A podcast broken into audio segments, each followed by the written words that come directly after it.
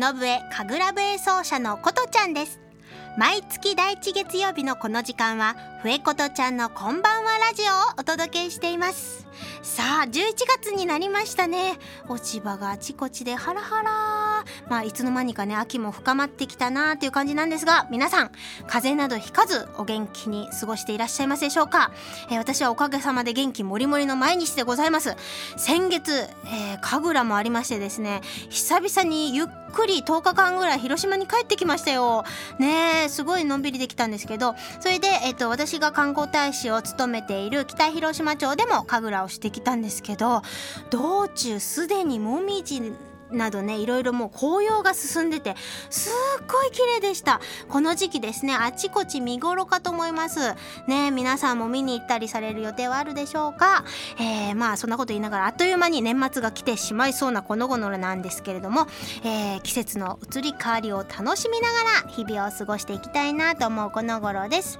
さて、えー、今月のふえことちゃんのこんばんはラジオはお久しぶりです。ことちゃんの子育てハッピートークからスタート。え今年の夏1歳の娘と北欧旅行したお話。いよいよスウェーデンの巻ということで最終章ですよ。それからえようこそゲストコーナーにはみんなねおそらく必ず知ってる楽器だと思うんですけどなかなか詳しくは知らない人が多いと思われます。えパイプオルガンの奏者でありまた作曲家であられる、えー、坂本ひなさんをお迎えしてお届けしたいとと思います。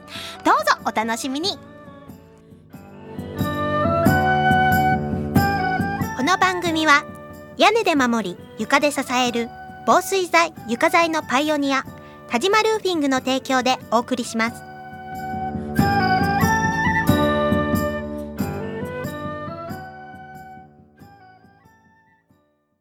日々の練習楽器のケア。これは私たちミュージシャンが美しい音楽を奏でるために欠かせないもの。雨漏りしない屋根。足元を支えてくれる床。これは私たちが生活するのに欠かせないもの。安心安全な空間で生活するためにも防水材床材のメンテナンスを心がけましょう。屋根で守り床で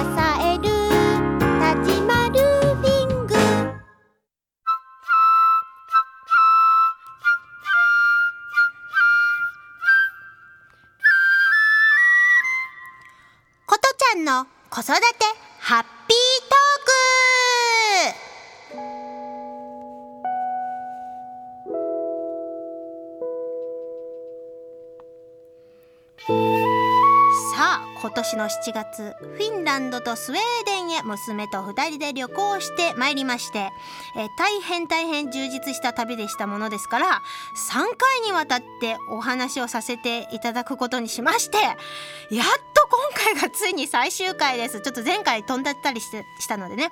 で、えっと、前回のちょっと振り返りなんですがフィンランドのムーミンワールドに行きましたよっていう話からいよいよ大きな大きな客船シリアラインというのに乗ってフィンランドからスウェーデンに移動しますというところで終わったんでしたがさあこのシリアラインなんですけどね。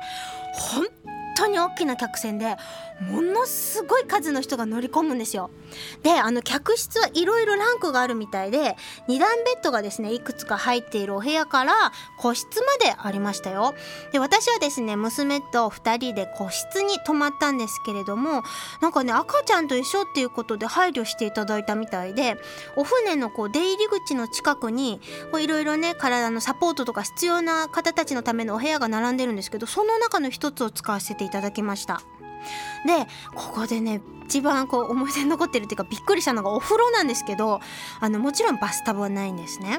でシャワーなんですけどこう床がねつるんとしたフラットな状態でそこでこうジャーってそのままシャワーするんですけど終わったらねなんか自分でこう T 字になっててこう先にゴムがついているこうあのー、学校時代とかにこうトイレ掃除で使ってたあれがあってそれで水を流してねなんか自分で掃除するお風呂だったんですよ。こんなん使ったことないでしょ皆さん。私ちょっとびっくりしちゃってね。もう娘と二人で裸んぼで、なんじゃこりゃとか言いながらキャッキャね、騒いでね、シャワーをしたのがすごい楽しい思い出です。それからね、あの、お船のベッドがもうすごく細くてお相撲さんだったらもう絶対はみ出すこれは。であのうちの娘ものすごい寝相が悪いので絶対落っこちちゃうと思いましてですね。あの部屋中の椅子とかなんかちっちゃい机があったんですけどそういったものをこう寄せ集めてベッドの周りをぐるっと囲んでですねなんとか2人で寝ました。それで朝起きたらね本当にスウェーデンに到着するんですよこれが。結構これ感動ですよね。あのお船なんですけどこの船ね全然揺れないですしすごい便利でねなんか時間も有効活用できてよかったなと思ったしあとご飯もねすごく充実してて特にあのバイキング料理がねあバイキングってやっぱ向こうのあのあれから来てるじゃないですか名前が本当のバイキング料理私食べたんですけどすごいね味も美味しかったですそれで、えー、まあスウェーデンでの思い出といえば、まあ一番はやっぱりね、ノーベル賞のね、授賞式があるっていうことでとても有名だと思うんですが、その実際の賞を授与される視聴者へ見学に来ました。本当にね、立派な建物で、こう会議室ですとか晩餐会のお部屋とかあとなんかねもう黄金なんです。もう壁全部がピッカピカしてなんかいろんな絵とかがこう施されてるんですけどそこがなんか確かダンスフロアとかでもうとにかくいろんなお部屋があってねえ全部ですねベビーカーを押しながらいろいろこう見せてもらったのがすごくいい経験でした。まあね世界中のねさまざまな素晴らしい功績を残した方々ノーベル賞を受賞した人たちがここに集まるんだなって考えるだけでもねなんか結構いい時間になったかなって思いますあの合わせてノーベル賞の資料館も別の場所にあって行ったんですけどやっぱりねあの日本人も何人か展示されててねすごくねちょっと嬉しくなりますねそういう時ってね。でまああのなんとかかんとかいろいろありましたけどもあの北欧の旅も終わるということでまた9時間のフライトでですよ。日本へとね帰国しましたよ。そしたらねずっとね飛行機でね近くの席に座っていた女性がね私たちをチラチラチラチラ振り返ってねずっと笑ってるんですよ。何なんだろうなこの人って思ってたら降りる時にですね私の方にこうパパパって来て私は今までこれ英語で言ってるんですよ。私は今までいろんな飛行機乗っていろんな赤ちゃんを見たけどこの子ナンバーワンベイビーだわって言ってね褒めてくれました。多分ねあんまり泣かないでね機嫌よくしててくれたからだと思うんですけど。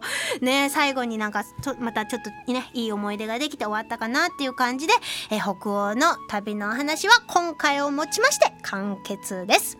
以上今月のことちゃんの子育てハッピートークでした。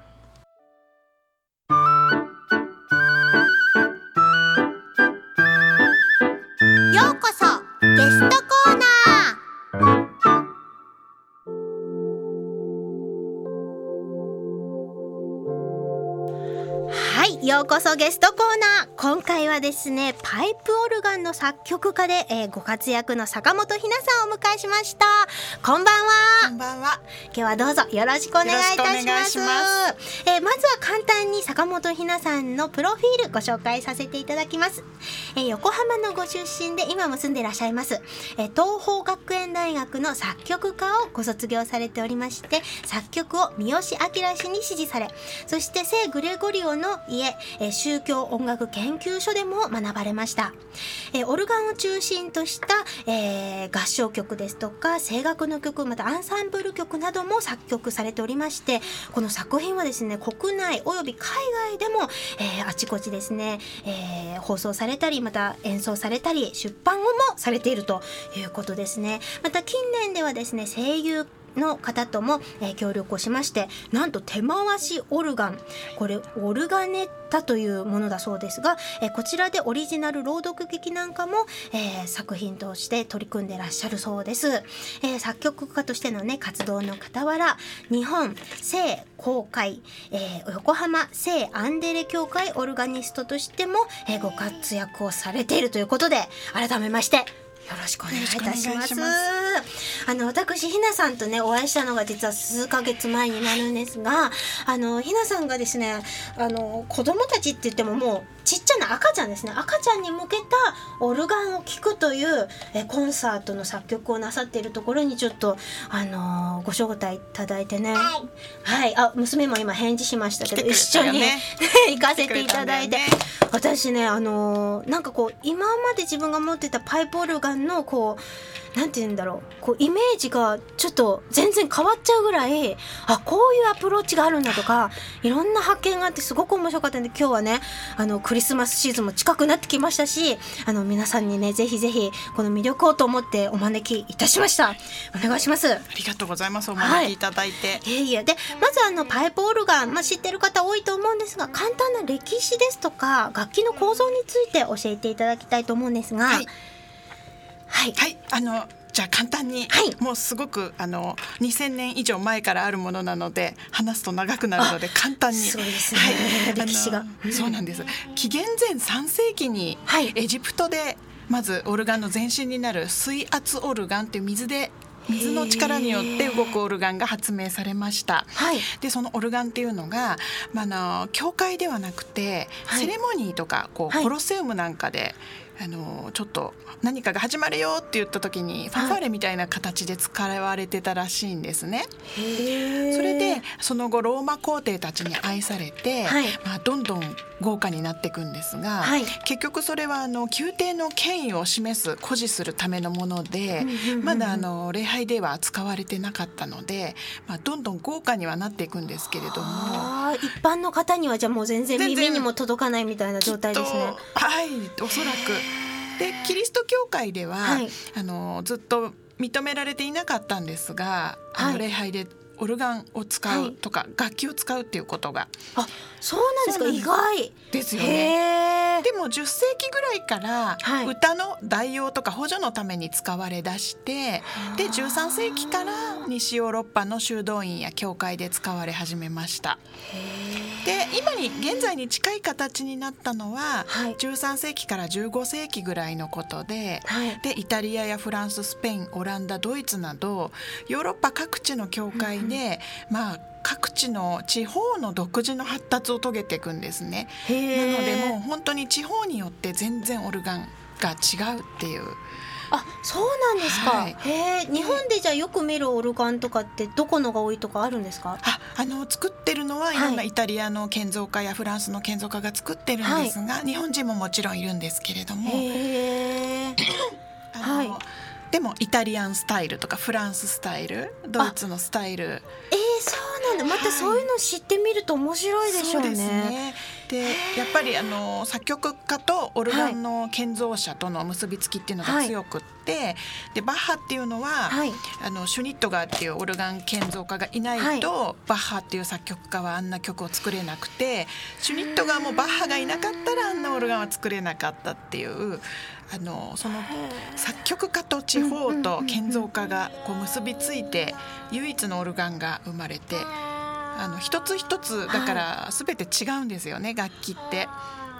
ピアノのようにか量産されてないので。へえ、はい。そっかもう一個一個が芸術作品だしもしかしたら同じものっていうのが当時作れなかった可能性すらありますよね。あのーオルガンを作る時って、はい。オルガンだけじゃなくて、はい。建物の音響とか用途も含めて楽器なので、あなるほどね。はい。一つとして同じものがないんですよね。設計もそれに合わせて設計されるので。えー、面白い、えはい。ちなみにこのパイプオルガンと出会うこと自体その演奏するってなること自体とても稀だと思うんですけどそうですよね。あの坂本ひなさんの場合はど,、はい。どういった出会いがあったんですか？あ私は、はい。あの父が亡くなった時に、はい。父のお葬式を教会でやったんですね、はい。8歳の時だったんですが、でそこの教会にパイプオルガンはい。がその後入りまして、えでそのオルガンっていうのが今、はなんと129歳の129年前にできたオルガンで。へえでもちゃんとなるんですか？なります。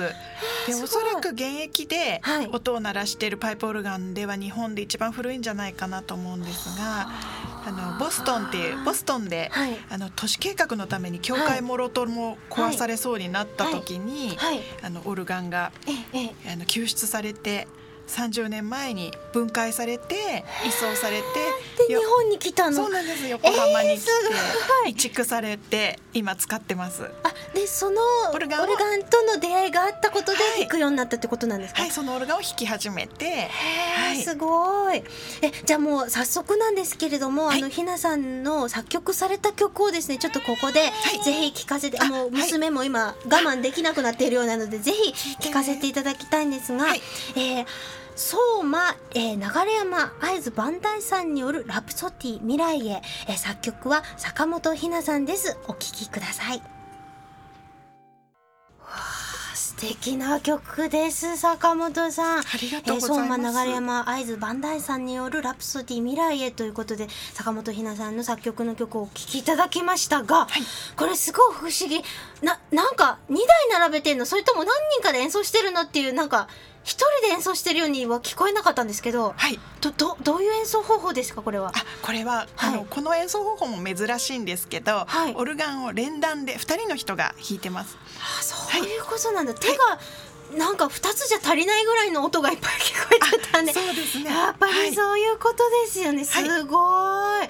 これあのちょっといろいろ質問攻めになっちゃうんですけどあの譜面に書かれる時は、はいあのおパイプオルガンって右手左手なんかこう、たなんていうのこう弾くところが3段ぐらいあります。2段とか3段ぐらいあったりとか、はい。あと足にもこう鍵盤がついてるじゃないですか。はい。はい。だから右手左手足とかそのぐらいこうあれなんですか譜面は線が並んでるっていう感じなんですかはいね。あの楽器はすごいんですけれども、はい弾くのは通常一人なので、はい見た目はシンプルです楽器はあの楽譜は。あそうなんですか。はい、右手の右手の段左手の段と足の段と三段で書いてます。へえ、そうなんですね。であとなんかあの海外に招致されるっていうことをね、はい聞いたんですけど、はいやっぱり日本のあのオルガニストの作曲家でありながら海外呼ばれるっていうのはとてもすごいことだと思うんですけど、はい今までどんな国に招致されたりするんですか？あ、えっ、と今年ですと、はいあのシアトルではい。あの日本語の歌であの私が書いた合唱曲を日本語で歌ってくれたり、それから現地の人が？そうなんです。アメリカ人の方たちが大学生の方たちだったんですけどあとはあのスペインのはい。タラゴナにあるポブレー修道院っていう世界遺産の修道院があるんですね。はい。でそこであの演奏されたりそこもあのインターナショナルオルガンフェスティバルっていうのがあって、あそういうのがあるんですねやっぱりね。あとはフランスのはい。ブルゴーニュの,、はい。あのサンジュリアン・デュソっていうところ、えー、あとすごいはな。そんなにいろいろ行かれてるんですか？すごい。いやいやあの行ったり行かなかったりなんですがそんなにあのはい。あとはベルガモっていうあのイはい。タリアの,、はいあのそこでもインターナショナルオルガンフェスティバルがつい先日あって、はいここはあの昔の中世の楽器で、はいあのちょっと珍しい分割鍵盤っていう、はいピアノみたいな鍵盤ではなくて、はい例えばミのフラットとはいレのシャープっていうのが違う鍵盤なんですよ。えどういうこと？なんで？わからなんで？ないですよね。ななんて説明したらいいんだかわかんない。え音が例えばクォーターぐらい違うとか。違うんです。ああそういうことなんだ。だから鍵盤も違うのを弾けっていう、えー？はい。ちょっとそれ困難を極めますね演演奏者の人は。がちょっと悶絶してたんですけど。すごい、えその演奏者のこともすごい気になるんですけど、え。こう足も使えば手も使って結構まあ私のイメージだと結構エレクトーンとかに近いなっていう印象がすごくあるんですけど、ええ。体がちっちゃい人って大変じゃないですか演奏するの。そうですよね。向こうの、はい。あのおしなべて向こうのオルガンっていうのはええ椅子が高くて、はい。あの鍵盤に足が届なかなか端の方まで届きにくいとか体がね大きいですよね。そうですよね。ドイツの方なんかはねオランダとか。あーあ確かに大きいですよね、ええ。オランダの方なんかもね。へえじゃあそういう方そういう国に例えば日本の奏者が呼ばれていったりすると結構大変なんでしょうね。そうですよね。なんか骨折しそうになったとか言ってる人いました。あのでも私のオルガン弾いてるオルガンも、はい。あのボストンから来たオルガンなのでええ。椅子も高いし足が届きにくかったりなかなか、はい、でも慣れるもんですよね。あそういうものですか。すごい、またそのまあ、曲をまあねひなさんがその作曲なさってますけれども、はい。演奏者の個性にとかあとまた持ってらっしゃる技術によって曲がいろんな表現されることがあるかって思うんですけど、ええ。世界的に見てひなさんのこのお気に入りの奏者この人のぜひ聴いてほしいみたいな方いらっしゃいますか？さんいすぎて。あそうかたくさんいすぎて。そうですね。あの先ほど申し上げたように、この例えばフランスのオルガンだったらこの人、はドイツのオルガンだったらこの人日本のオルガンだったらこの人っていう。あのなのでもえちなみにちょっと日本のオルガンを作る人ってええ。日本人でどのくらいいらっしゃるんです？う数人だと。私が知ってる限りでは数人ですね。でもちゃんといらっしゃるんですね。えいらっしゃいます。10人に満たないかな。私が知ってる限りでは。あなんですか？じゃあ修理とかしたらええ。そういう人がちゃんと国内にもいるからね。なんか直したりもできるっていうことなんですね。すね。はい。すごい。面白いですね、はい。本当にね、はいえ今後なんか演奏とかってあの聞いたりすることができますか？ひなさんの演奏って。あえっ、と11月のはい。16日に、はい。霊南坂協会という港区の協会で、はい。あのガルシア・ロルカっていうフランあのはい。スペインの詩人の,、はい。あの詩に曲をつけたやっぱりパイプオルガンなんですがパイプオルガンとソプラノビオラトランペットっていう珍しい編成で面白いです、はい、新作初演をさせていただきます。すごい初演なんですね。素晴らしい、まだちょっとリハーサル聞いてないのでどうなってるか、皆さん頑張ってくださいって感じなんですけど。そっか作曲家さんってそういう心境ですよね、はい。作って皆さんと頑張っていいものを聞かせてくださいみたいうな。そなんです。温度差があるんです。作ってる時はみんなはまだやってなくてもう作り終わっちゃうとみんなの方が熱くなってくるっていう。えでやっぱりでもその初めて聞かせてもらいましたリハーサルで、はい。その時にあここはこういう表現だからもっとちっちゃくしてくださいとか例えばですけど、はい。そういうことってやっぱり多々あるものですか？あでも、はい。演奏者の方の個性が出た方が絶対演奏は面白いのであのそう例えばそう思ったとしても、うんうんうん。完成するまでお任せすることが多いです。絶対その方が面白いものができるので。さすが。もうこれこそなんか力量っていうかね器の大きさだなって思いながら今お聞きしたんですけど。なるほどね。私あの今まであの教会で聞いたりすることってあったんですけど、はい。それこそ賛美歌の伴奏みたいな形ですから、さっきのその聴かせていただいた曲とか私がこの間みなとみらいホールでひなさんの作曲された曲もかなり攻めてる曲がいろいろあって面白かったんですけど。あーはい。あ何パイプオルガンってこんなにいろんなことができるんだっていうなんていうんですか衝撃をあ受けたんでまたちょっといろいろ聞いてみたいなってはい。最近思ってるんですよ本ー当に。はいはいね今え YouTube でねいろいろ聞けますから、あそうなんですね、はい。ぜひぜひあのこの放送を聞いてですね興味持たれた方々えこれから多分クリスマスシーズンもやってくるのでいろいろねパイプオルガンの音色を耳にする機会もあるかとね、はい。思いますのでぜひひなさんのことを思い出しながら聞いてみていただけたらと思います。はい、本日のゲストはパイプオルガンの作曲家でありそしてまた演奏家であられます坂本ひなさんでした。本日はありがとうごあざいます。りがとうございました。時を超えて受け継がれる優しいハーモニー。心に残るメロディーは日常生活を豊かに彩ります。強い日差しや雨から私たちを守る屋根滑ったり転んだりしない安全な床。何気ない毎日を確かに見守る防水剤床材は安心安全な暮らしを守り支えてくれます。屋根で守り床で支える立ちまルービング。